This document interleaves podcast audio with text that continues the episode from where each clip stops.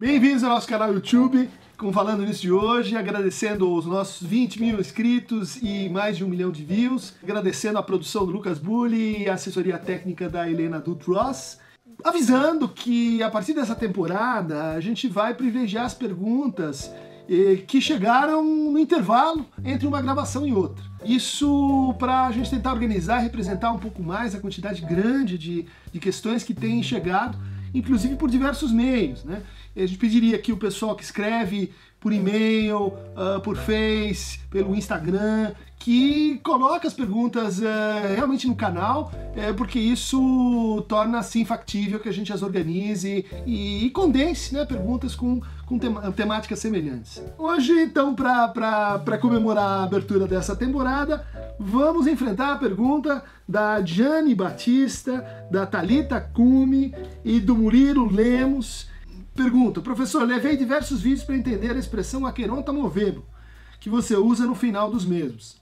Li um pouco sobre o assunto, mas adoraria ver um vídeo sobre essa expressão, sua importância para a psicanálise. Gratidão pelo seu desejo de transmissão. Obrigado, é de fato uma, uma assinatura do, do canal. A gente sempre termina o YouTube com uh, essa, essa indicação de que as inscrições elas devem ser feitas na, na parte de baixo do, do daquele vídeo, que a gente brinca que, que ali está então referido o Aqueron Tamover. De onde vem essa expressão?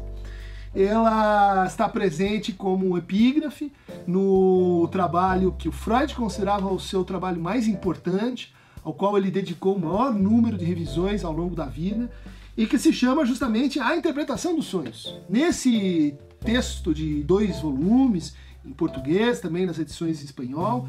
Ele diz: Flectere sine que os superos aqueron movebo.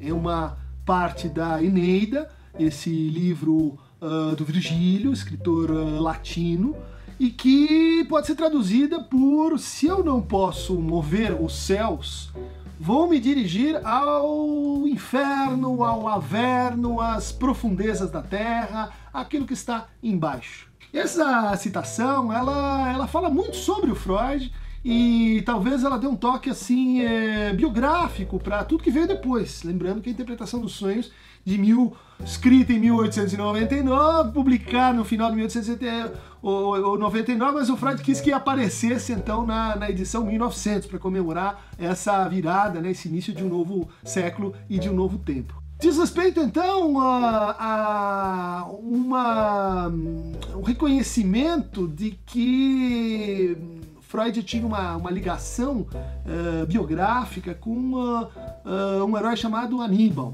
um herói cartaginês que eh, teve seu pai eh, morto pelos romanos e que inicia uma campanha né, com seus elefantes pela Europa, atravessa da África para a Europa, atravessa a Espanha, a França, atravessa a Suíça pelos Alpes, né, uma passagem eh, muito assim incrível da, da história antiga, eh, e chega às portas de, de Roma.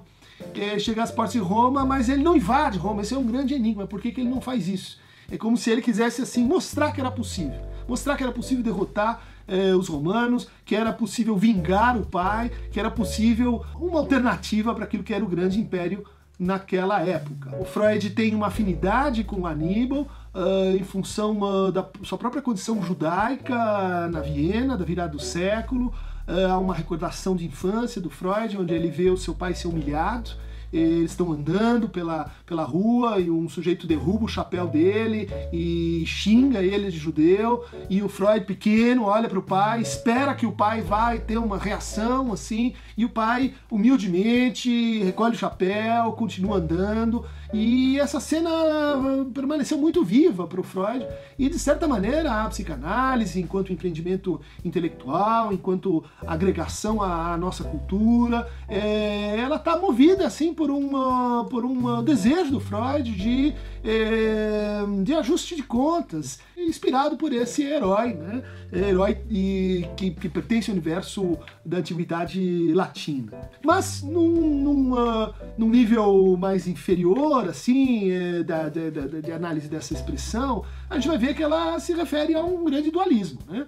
Se eu não consigo alcançar o céu, o que é o céu aí? são os meus ideais, são as minhas aspirações que me tornam assim sobre-humano, são as minhas exigências superegóicas, é tudo aquilo que, é, vamos dizer assim, me tira de mim mesmo, mas para tentar me colocar num outro mundo. O Freud então parte da ideia de que se eu, eu não consigo mover é, essa montanha de ideais, diante disso, que no fundo exprime uma condição trágica do humano, exprime uma condição de humildade do humano, exprime também uma, uma ação que é determinante para o nosso sofrimento. Diz o Freud, se nossos ideais não fossem tão elevados, talvez a gente sofresse menos.